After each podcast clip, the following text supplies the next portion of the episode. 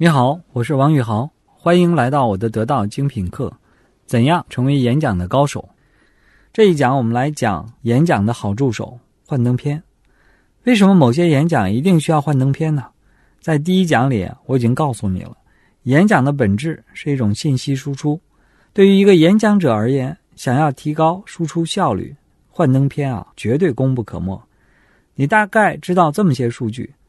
视觉比听觉至少呢快六倍，人体获取的外界信息里，平均有百分之八十是来自于视觉，它每秒钟能通过视觉获取的量比听觉至少高一个数量级。这就是为什么一图胜千言。当然也有例外，故事型的演讲或者三五分钟的致辞、自我介绍，或者是即兴发言，你都不一定需要幻灯片。但是在正式演讲里。尤其涉及到一些观点啊、数据啊、分析啊、抽象的一些内容，没有幻灯片，你就很容易抓瞎。一个制作精良的幻灯片，它能帮你啊完成信息的可视化，帮你化繁为简，把枯燥变成了性感，帮你提供了超级的用户体验。但是，一个不好的幻灯片，它只会让观众关注到它的不好，从而呢忽略了你讲的一个内容。那我们应该如何设计一个牛的幻灯片呢？我要跟你分享我的四个惯用的套路：一、开门三件事儿；二、图像化设计原理；三、奥卡姆剃刀原理；四、无审美不成片。咱们先讲第一条：开门三件事儿。在做幻灯片之前，你必须完成演讲的三个准备环节：确定演讲目标，提炼核心内容，确定演讲的结构。这些啊，都属于磨刀不误砍柴工的关键流程，这个是千万不能省略。第二条呢，图像化设计原理，什么意思呢？就是凡是复杂的、抽象的，都要转化为图像。我来举一个例子，譬如某一张幻灯片上是有一个关于公司十年间的收入的 Excel 表单，那这是最佳的形式吗？肯定不是啦，一个柱状图或者折线图。它能够让观众更快速的 get 到你的点，所以大多数情况下，你费尽口舌的描述，它不如啊放一张恰当的图片。第三条，奥卡姆剃刀原理，你知道这个原理吗？如无必要，勿增实体。这个原理放到幻灯片的设计中，我们要让幻灯片的每一句话、每一张图都要有存在的意义。有这么五个设计规则：一。一页幻灯片只讲一个知识点，二，一页幻灯片不超过三十个字，三，一页幻灯片不超过三行，四，一页幻灯片只讲两到三分钟，五，一分钟内翻看的 PPT 不超过一页。好，我再给你重复一遍，一个知识点不超过三十个字，不超过三行，只翻看一页，只讲两到三分钟。第四条，无审美不成篇。这条是什么意思呢？那就是有审美能力的和没有审美能力制作出来的幻灯片差老远了。你肯定见过那些丑的不忍心看的幻灯片，满页都是文字表格，字小的要用放大镜，颜色根本没有对比立体感。建立幻灯片审美可以从模仿高手的幻灯片开始，这很难取巧。也正是因为审美的重要。所以才出现了专门帮助他人设计幻灯片的个人或者机构。所以遇到特别重要的演讲，你又没有设计能力的时候，付点钱找个专业的。有没有快速能学习的制作幻灯片的审美技巧呢？当然有，我分享这么六点，他们是：一、黄金比例；二、留白；三、对齐；四、颜色；五、字体；六、图片。我来讲讲第一点，黄金分格是速效药。如何把黄金分格比例应用到幻灯片的制作当中呢？将幻灯片的长宽比设置为十六比九，这是比啊四比三更接近零点六一八的比例。同时，每一页上多段文字和多张图片的排列组合，同样可以采用黄金分格比例来布局。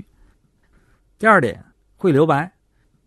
留白可以让用户关心你想让他关心的内容，譬如你想讲一个。关于专注的话题，那么你可以这样设计幻灯片：庞大的 LED 显示屏，画面全黑，只有中间一个白点。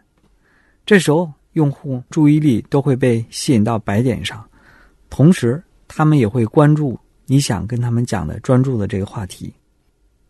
第三点，请对齐，对齐几乎是投入成本最低的设计制作方法。遇到做幻灯片这几件事儿啊，你一定要检查一遍：多张并排图片的边缘要对齐，文字模块的边缘要对齐。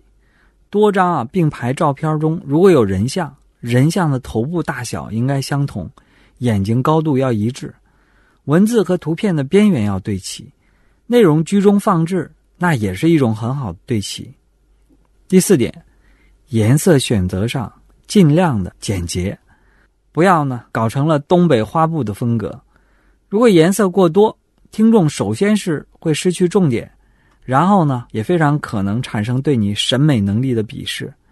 设计过程当中，你要先确定主色调，然后在主色调的基础上配合呢不要超过两个副色。如果一定要选择两个副色，那么一个要与主色调同一色系。区别在于呢，可能是深浅不同，或者是灰度不同，也就是说透明度不一样。另外一个副色是主色调的对比色，那好比蓝和红就是一对对比色，代表冷和暖。对比色体现反差，可以用来突出你要强调的内容。通常背景色为主色调，图片在选择的时候呢，也要尽可能的接近主色调。文字颜色普通的内容为副色，强调的内容用对比色。在正式的商业场合，特别是发布会和路演，建议呢把背景色设计成深色。一是呢，因为不刺眼，让听众有更加舒适的观感；二呢，这能够让你被拍得更漂亮。我在文稿当中也帮你准备了一张合适的背景色的图片，方便的时候你可以点击文稿查看。关于如何设计好的幻灯片，我们前面讲了四点，接下来的第五点关于字体。你有没有自己心仪的常用字体？字体呢，就是字的颜值。我跟大家推荐呢两种幻灯片的字体，一种呢是方正超粗黑简体，一种是方正轻刻本月宋简体。这两种呢都是我的心仪字体，强烈推荐，几乎百搭，并且呢非常容易被接受。当然，不同的演讲内容要搭配不同的字体，譬如你要讲明朝那点事儿，万历十五年。你配上几个书法大字，别有韵味。也有一个小小的提示：如果是公开商业演讲场合，你还要注意字体版权的问题。如何设计好的幻灯片？第六点，图片选择啊，彰显性格。有这么几个要注意的：图片的风格要统一，高清分辨率那是必须的。如果用于背景或者主要图片的，不要低于幺零二四乘以七六八。也尽可能的要选择幺九二零乘以幺零八零以上的高清图片，特别呢是在强调重要结论、讲述核心价值观、倡导行动行为的时候，给出一张好的图片，更能够让观众记忆犹新、跃跃欲试。你知道设计一个极致的幻灯片六点之后，就需要呢知道幻灯片和演讲者之间的关系的最高标准。这个最高标准啊，就是人片合一。就是演讲者和幻灯片在主题、节奏、呼应等所有维度上合二为一、浑然一体。我在文稿里给你准备了一张照片，这张照片呢就是人片合一的典型代表。你有空的时候欢迎点击文稿查看。你肯定见过我要说的这些尴尬场面：没有提示器，演讲者记不住演讲的内容，演讲者一直扭着头，甚至屁股一直对着广大人民观众。幻灯片喧宾夺主，幻灯片内容太多，广大人民听众都忙着看幻灯片上的内容了，翻页器不灵，讲的内容和幻灯片上根本对不上。所以，怎么规避以上的窘况出现呢？你要提前测试翻页器的灵敏度和有效范围，你要跟主办方要求让他们准备提示器，你要多次练习演讲的内容，你要把演讲和翻页完美的一一对应。好，我来总结一下这一讲啊。我们讲的是，如果你想设计一个牛的幻灯片，你可以使用这样几种套路：开门三件事儿、图像化设计原理、奥卡姆剃刀原理、无审美不成片。当然，如果你对审美有更高的追求，我还给你准备了六个要点。下一讲我来帮你做到如何像明星一样站在演讲舞台上，也就是说，我要帮你优化你的台风。